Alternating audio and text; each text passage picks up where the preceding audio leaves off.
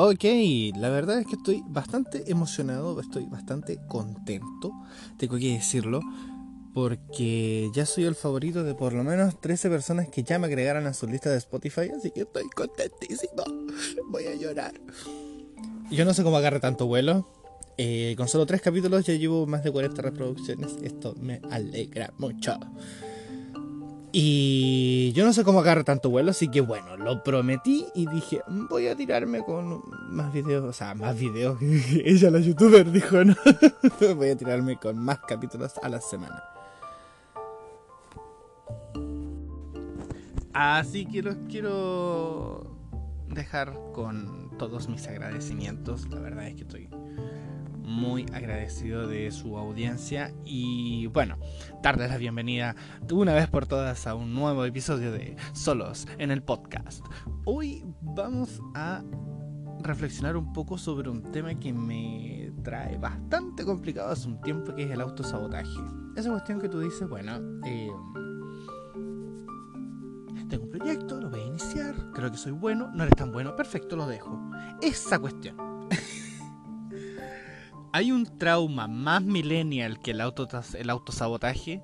O sea, por favor, el que sea millennial, que esté escuchando esto, por favor quédese porque se va a dar cuenta que no es el único, que no está solo y que yo diría que a esta altura es algo generacional.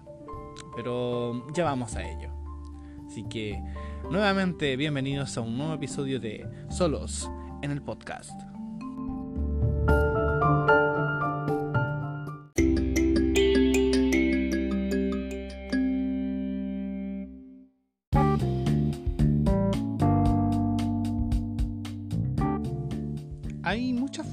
Autosabotearse. Yo creo que más allá de eso, hay muchas formas de dejar proyectos, de abandonar proyectos, de abandonar carreras, de abandonar trabajos. Y el autosabotaje cumple una función de eso. Y hay muchas formas de hacerlo.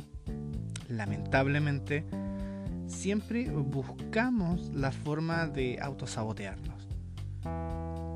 Y ahí juegan en juegan en juego, nótese. No, si esta cuestión, si yo no puedo estar serio de aquí hablando porque siempre digo cualquier estupidez y ustedes van a burlar de mí. Como cuando digo procrastinación. Qué cosas de la vida.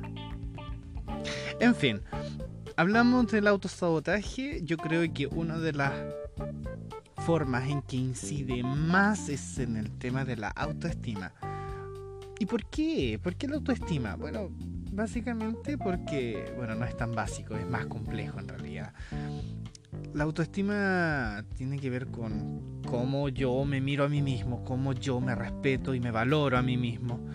Y una baja autoestima hace que cuando, claro, tú estás en, teniendo éxito en lo que sea, eh, o estás embarcándote en un proyecto que puede ser de cualquier tipo. Puedes ir a comprar pan y de repente tu autoestima dice, pero tú no eres digno de comprar pan. ¿Quién eres tú para ir a comprar pan? Que vaya otra persona. Alguien que tenga más seguridad, que no lo roben en la esquina porque sea tan idiota. Inmediatamente te devuelves porque ya no llegaste con el pan, porque no eres digno de ir a comprar pan. Yo sé que suena muy estúpido, pero si lo pueden extrapolar a otro tipo de ejemplos, le va a hacer mucho más sentido por ejemplo, cuando están en un trabajo nuevo y no se sienten tan capaces. Cuando están en una carrera y creen que porque en un ramo no les está yendo bien son pésimos para todo el resto de la carrera, porque se comparan con el resto de sus compañeros y creen que no son tan buenos como ellos. O porque están embarcados en un proyecto y ese proyecto no, es, no siempre va a salir bien al principio bueno, dicen a lo mejor no soy tan bueno, o definitivamente dicen no soy tan bueno. Esa forma de autosabotaje yo creo que es la más peligrosa porque está dentro de ti mismo y es inherente. No te das cuenta siempre de eso. Oye, eso que suena ahí atrás es el termoventilador porque la verdad es que sin él mi vida se muere. O sea, eh, hace mucho frío. Y ahora que estoy tomando pastillas para la presión porque soy un viejo culeado, lamentablemente eh, me baja la temperatura. Entonces ahora vivo con esa cuestión. Qué terrible. Una persona que ama el frío, decirte que ahora sientes más frío que, el de, que, lo que sientes normalmente, eh, es terrible. Porque tú quieres amar el frío, pero el frío te dice, ódiame. En fin.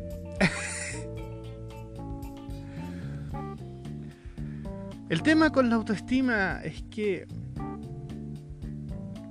a veces la asumes y a veces no. Y cuando la asumes, que tienes una autoestima baja y que por eso fracasas, tienes la posibilidad de hacer algo o de no hacer nada. El problema está en cuando decides no hacer nada, ser consciente de eso, y ahí se hace un autosabotaje más consciente. ¿Por qué? ¿Por qué la gente hace eso? Yo, yo no lo entiendo. Yo la verdad es que cuando soy consciente de mi autosabotaje lo intento combatir pero no puedo entender a esa gente que está consciente de que tiene una baja autoestima y no quiere trabajarla y aún así fracasa, se, se, cae, espera que la levanten y luego simplemente se vuelve a caer. Y se justifica con su baja autoestima. O sea, hijo, está consciente que tiene una baja autoestima, por favor, haga algo. Haga algo, suave, No. Yo creo que ahí hay algo importante que hacer. Pero otra de las formas de autosabotearse que es bastante común es pensar mucho las cosas. Tratar de racionalizarlas más de lo que uno debería. Eso nos pasa a los que somos lógicos. Lo que pasa es que las personas lógicas de pensamiento tratamos de, racionalizar mucho. Ahora, el tema es que las personas cuando somos demasiado soñadoras y también somos muy lógicas, se nos viene el mundo encima, porque llegamos a un momento en que tenemos que racionalizar los sueños y eso significa que ya no son sueños, entonces por alguna razón te dejan de interesar un poco. Luego lo racionalizas y piensas que no son tan realizables, de que están muy lejos de ti y todo el mundo se te viene encima de nuevo. Y ahí es cuando piensas en abandonar. Eh, una vez más, tú eres tu propio enemigo. Ahora, también tener muchas cosas que hacer es una forma de autosabotaje que tiene que ver con tu capacidad de, de hacer cosas. Por ejemplo, estar a cargo de un negocio, estar en otro proyecto, mientras tanto tratas de que los dos funcionen y, ¿por qué no embarcarte en uno adicional? Y un cuarto por hobby entonces, es como el dicho, que, que, mucho abarca, poco aprieta. Entonces, hay que conocer un poco los límites de cada uno. Yo creo que va por ahí. El tema de conocer los límites y tratar de fijarse, bueno, siempre te dicen eso, tratar de fijarse en metas cercanas, tratar de ponerse puntos y lograr esas metas cercanas. Bueno, tiene un poco de sentido. La verdad es que tiene bastante sentido, pero las autoayuda en realidad nunca me han gustado. A pesar de que tienen sentido. Si lo queremos ver de otra forma, el tema de tener muchas cosas que hacer también parte por uno mismo, porque al final eh, está en ti si quieres hacer todas esas cosas que te estás proponiendo hacer, si las vas a lograr al fin y al cabo. Ahora, otra forma de autosabotearse y que tiene que ver con todo lo anterior es no esquematizar. O sea, la tener como la falsa organización y estar muy seguro de eso, de decir, no, si yo soy muy organizado, porque yo llevo todos mis proyectos en orden y llevo todas las cosas que tengo que hacer en orden. Cuando en realidad lo único que estás haciendo es hacer un lado algunas cosas, tratar de ordenarlas para que no choquen, pero aún así te limitan. Cuando en realidad sabes que uno de esos proyectos que estás teniendo te está ocupando más espacio del temporal, digamos, del que debería. Que inevitablemente si lo quieres mantener vas a tener que dejar de hacer otras cosas.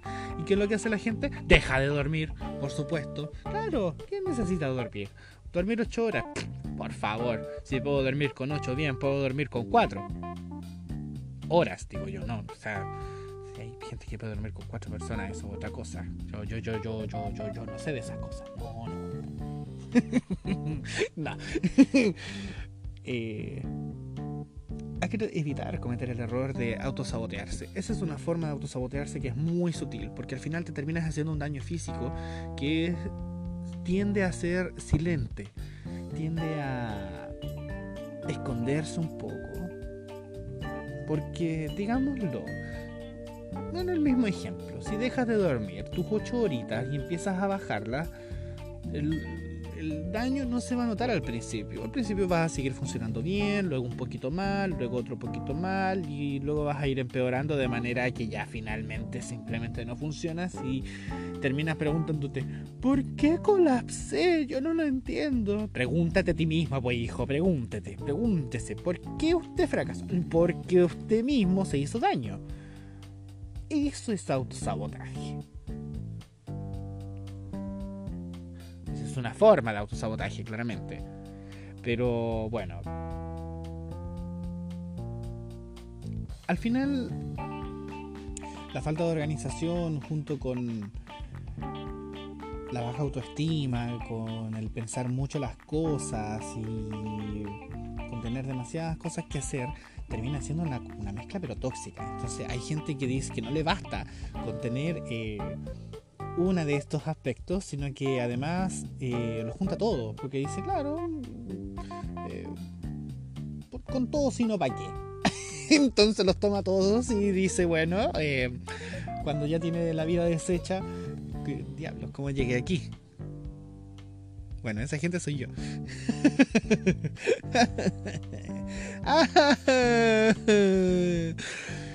no, bueno generalmente se pasa muy bien el tiempo que tiene que durar. Y esto me pasa bastante seguido, la verdad. Y como lo ven, lo tengo bastante identificado. O sea, las cosas están ahí. Eh, las razones están ahí, las formas de, y están bastante bien descritas, bien esquematizadas. Ahora, pregúntenme de nuevo por esto. Yo no lo voy a decir de la misma forma. De hecho, estoy probando a grabar esto en otro horario. Creo que no va a resultar porque escucho mucho ruido de fondo. ya vamos a ver, ya vamos a ver. Y no lo voy, y por muy mal que quede, no lo voy a eliminar porque no voy a decir todo esto de nuevo. El punto es lo anterior. Identificar las formas del autosabotaje no es suficiente. hay que entender que el autosabotaje es un problema para nuestro propio proyecto de vida, si es que tenemos uno claramente, con metas al corto, mediano, largo plazo, las que sean. Y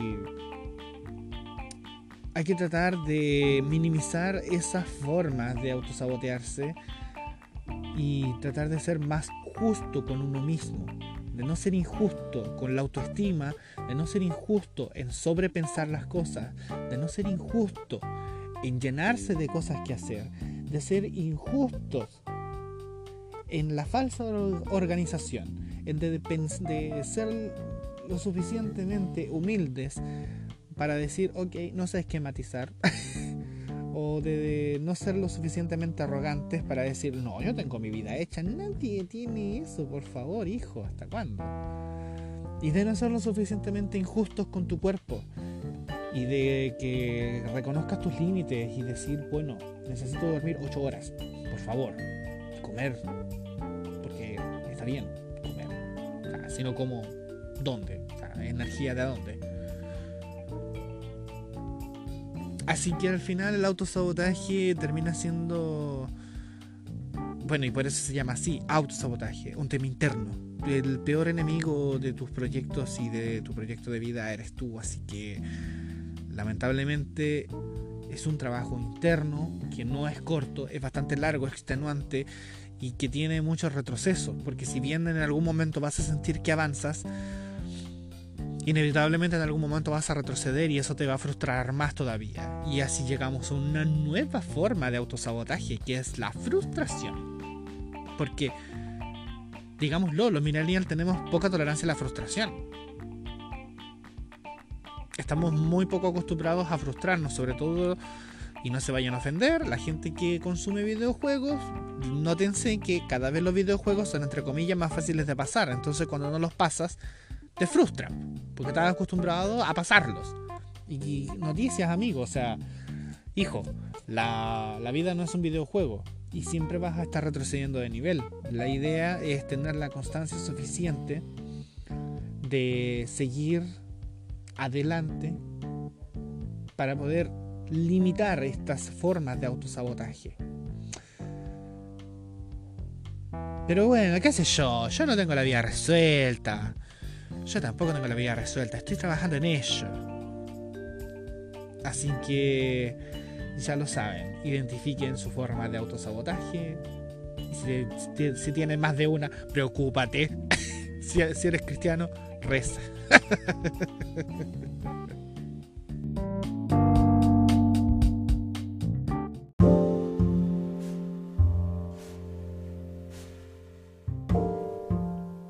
Bueno, en este mismo sentido, yo creo que últimamente se ha visibilizado bastante eh, este problema del autosabotaje y mucho se está hablando sobre el síndrome del impostor, que es esta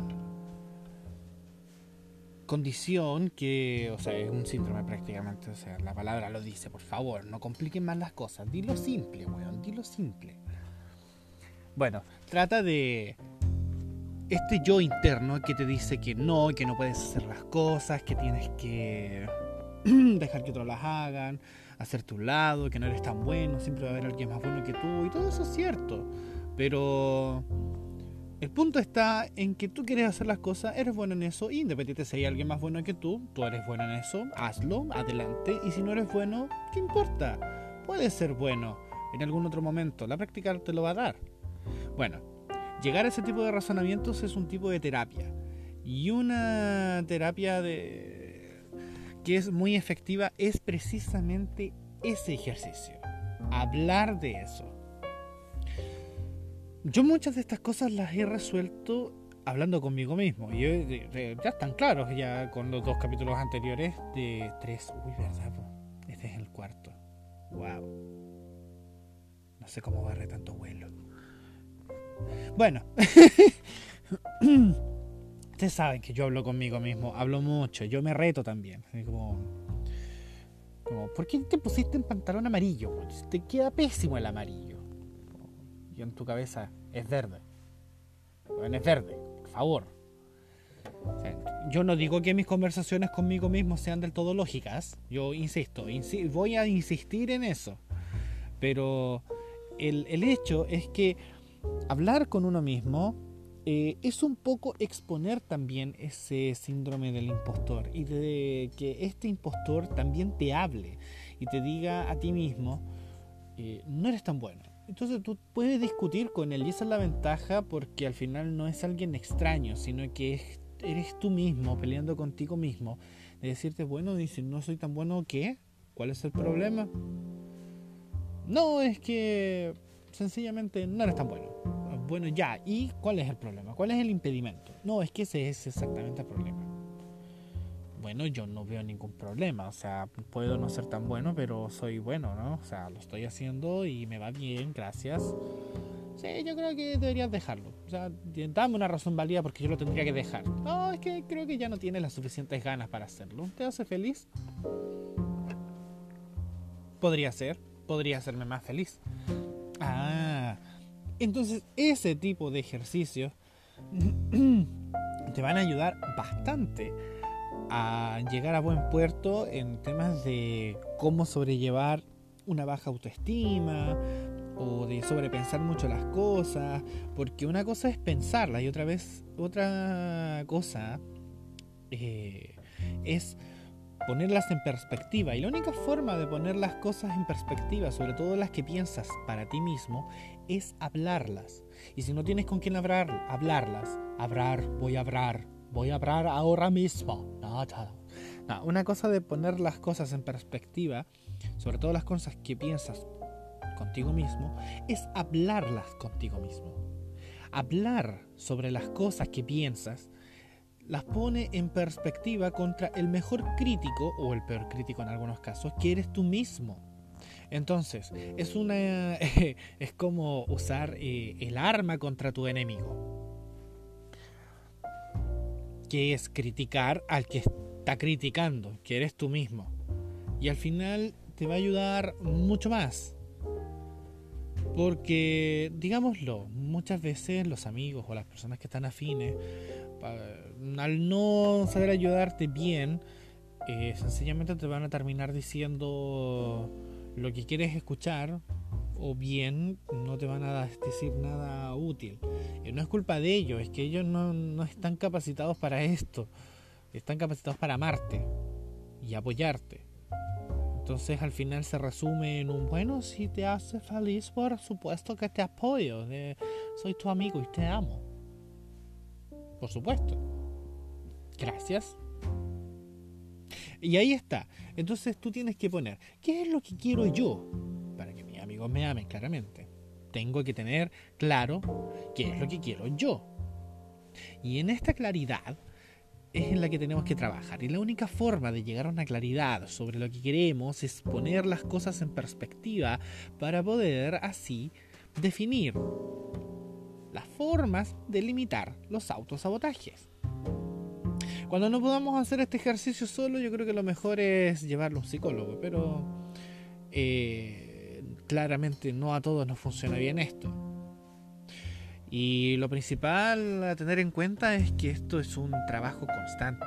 O sea, la verdad es que no, no hay caminos fáciles para esto. Y como ya había comentado antes, lamentablemente se retrocede muchas veces al avanzar. O sea, avanzas dos pasos, retrocedes uno, a veces avanzas uno, retrocedes dos, pero tienes que estar siempre en un constante crecimiento y, y la única forma para poder crecer es un constante trabajo. Así que lamentablemente el autosabotaje y los que vivimos muchas formas de autosabotaje estábamos expuestos a no olvidar que tenemos que tomar conciencia y una terapia con eso. Es triste, ¿eh? Y como muchas de las cosas que hablo, esto no tiene una conclusión. Pero es algo para pensarlo un poco y, al, mismo tiempo para ponerlo en perspectiva. Y es bueno que estén escuchando esto para que también lo pongan en perspectiva también.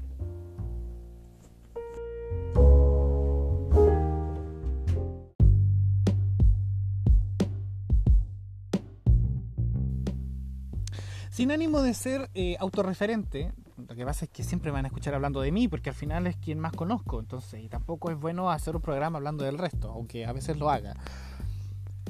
Les voy a contar eh, una historia de, sabotaje externo y autosabotaje que mezcla frustración y todo, muchas cosas. Yo creo que es como la tesis del, de la frustración y del autosabotaje. Y se trata sobre la casa del árbol. ¿Cuál casa del árbol? Dirán los que me conocen, si yo no, he visto ninguna. Exacto. Exactamente. es que este es un tema muy delicado. Es terrible. Eh, cuando era niño, tenía, bueno, acá en el patio de, la casa de mis papás, hay un níspero. Hermoso. Ahora está más grande de lo que. de lo que era en aquellos tiempos, claramente pero por aquel entonces la copa del árbol llegaba hasta el segundo piso de la casa. Y a mí siempre, como yo soy un pendejo interactivo, interactivo, nótese, o si yo hablo cada vez peor, eh, como niño hiperactivo, me gustaba subirme a todo, entonces me montaba este árbol y me gustaba llegar lo más arriba posible. Y resulta que cuando llegué hasta una cierta parte, digamos casi en la copa del árbol, eh, logré hacerme como un espacio ahí, donde a veces me, sentaba y como que me recostaba en dos ramas grandes que llegaban a la copa del árbol. Y las hojas como que me refugiaban, me sentía como en un nidito. Y era maravilloso, porque sobre todo esto lo hacía en verano cuando había tiempo para hacerlo y corría una brisa de esas veraniegas, que se hace un corredor en las en un corredor en la parte trasera de las casas de, de acá, de la villa. Y precisamente se hacía un corredor de aire ahí que era maravilloso, porque era un corredor de aire de, como de sur a norte. Y eso hacía que el, el árbol se meciera y yo flipaba en colores, digamos, así. Me ponía mal. era como oh, pero qué rico el viento que está meciendo el árbol y siento que me voy a morir en cualquier momento porque voy a caer, pero no va a ser así porque el árbol resiste. Aparte que en esos tiempos, ¿cuánto pesaba? Como 40 kilos, olvidarlo, ahora ni cagando. Ni cagando. Bueno, quise hacer en algún momento una casa del árbol ahí, claramente me lo prohibieron. Eh, bueno, también tenía su lógica, ¿no? Aparte que las ramas del níspero no son tan resistentes, no hay tantas ramas resistentes como para hacer una casa del árbol, así que tenía su lógica. Pero la gran oportunidad vino cuando eh, mi abuela se compró el terreno en Laguna Verde, cerca de Valpo, y empezamos a construir la casa ya. Digo, y digo empezamos a construir porque yo también construí ahí, así que también hay parte de mí en esa casa.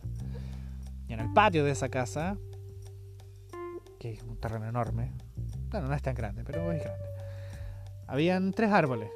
Y yo dije, date, esta es la mía. Aquí voy a hacer una casa del árbol y va a quedar preciosa.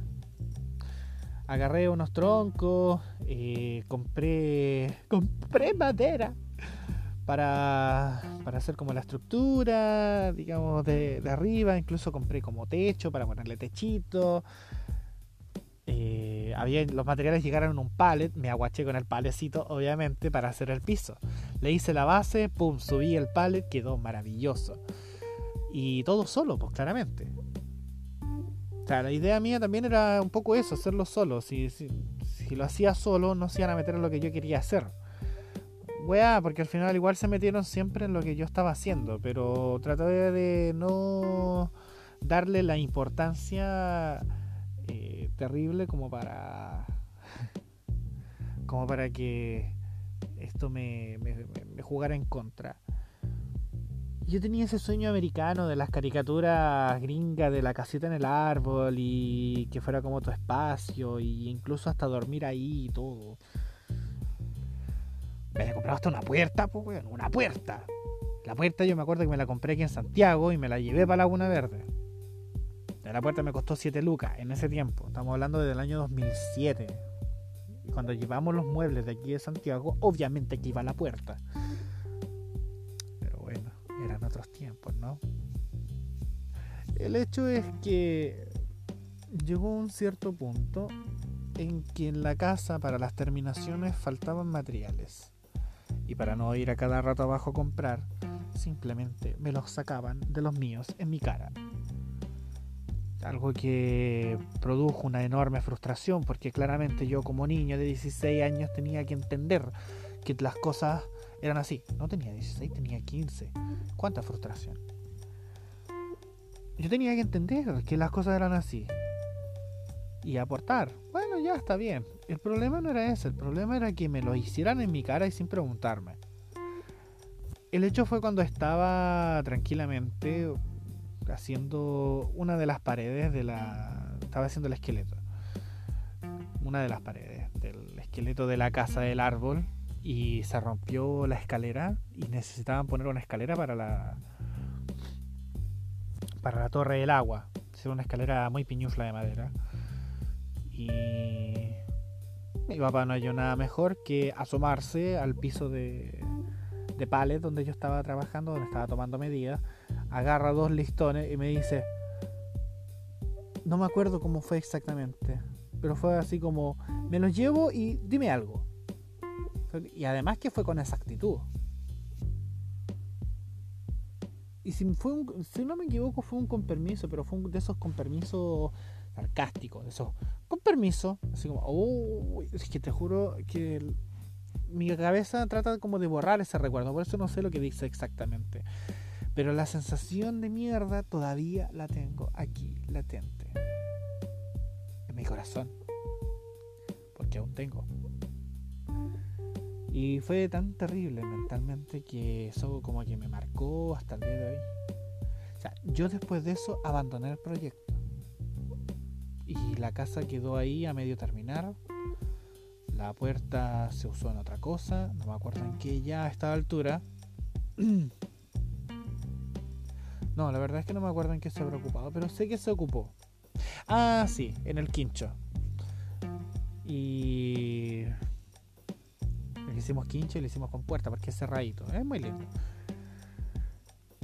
El, el zinc que estaba ahí también se ocupó para el quincho. La madera que estaba ahí la terminamos ocupando inevitablemente para una u otra cosa que había que hacer y yo simplemente abandoné el proyecto y nunca más quise hablar de ello. Y después me preguntaban, ay, ¿qué pasó con tu casa? No pregunten weá, o sea, nunca lo hablé abiertamente, hasta el día de hoy nunca lo he hablado abiertamente, porque todavía tengo esa ese resentimiento inherente y eso que han pasado 15 años después de eso. Tengo ese resentimiento inherente de que voy a abrir la boca y voy a vomitar todo lo que siento con respecto a eso que es sobre todo frustración, rabia, que representa muchas veces lo que pasa con lo que ha pasado conmigo, que es que te sobreestiman, que te, te pasan a llevar y que sencillamente porque eres más chico, tu opinión no vale, tus decisiones no valen y eres simplemente un objeto, una cosa, que tiene cosas que son todo de su propiedad. La cosa y la cosa de las cosas.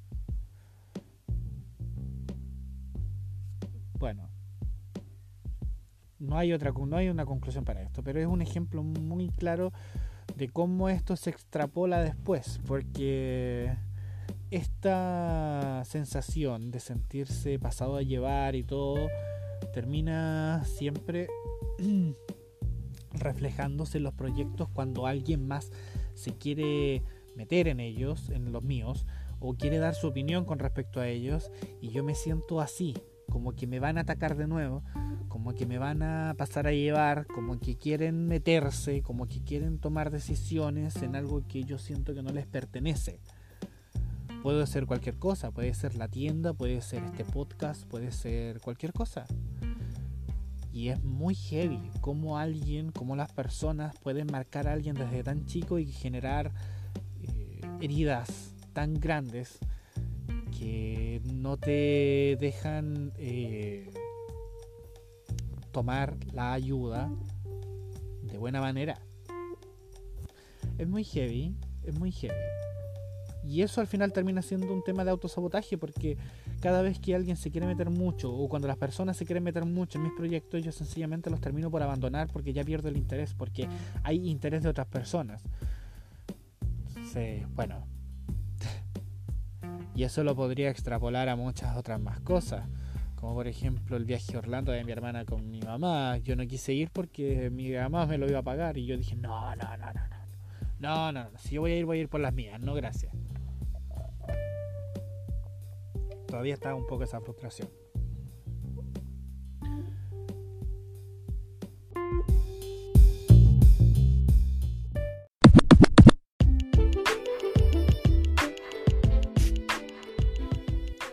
Puedo dejarles algo como enseñanza de todo esto es que tienen que trabajar constantemente en todas estas formas de autosabotaje eh, a modo de terapia.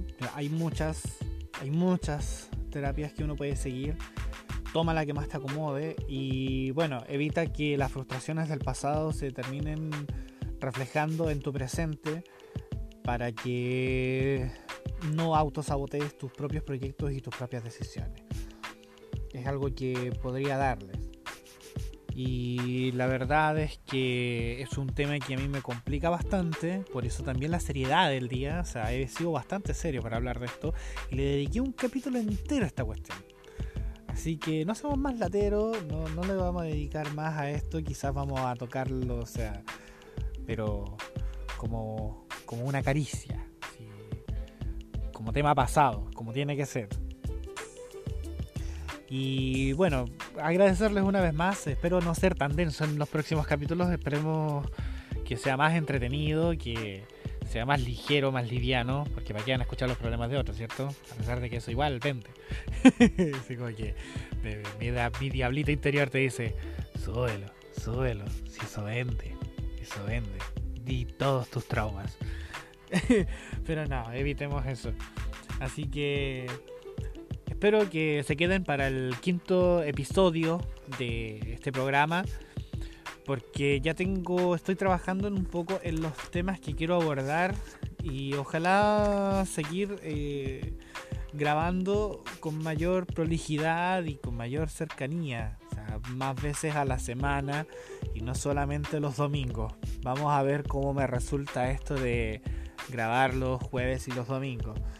Para la próxima semana, eh, o o para el próximo episodio en realidad estaba pensando en un par de temas que tienen que ver con frases y a veces digo frases que son un poco antiguas o que son poco usuales. Los que me conocen más sabrán de lo que les digo. Así que vamos a ver cómo nos va y muchas gracias por haber escuchado este episodio y compártanlo, agréguenlo a su lista y si ya lo hicieron, los amo. Nos vemos en otro... No, no nos vemos. no, nos escuchamos. Bueno, ustedes me escuchan. ¿Saben qué? Hasta el próximo episodio de Solos en el podcast.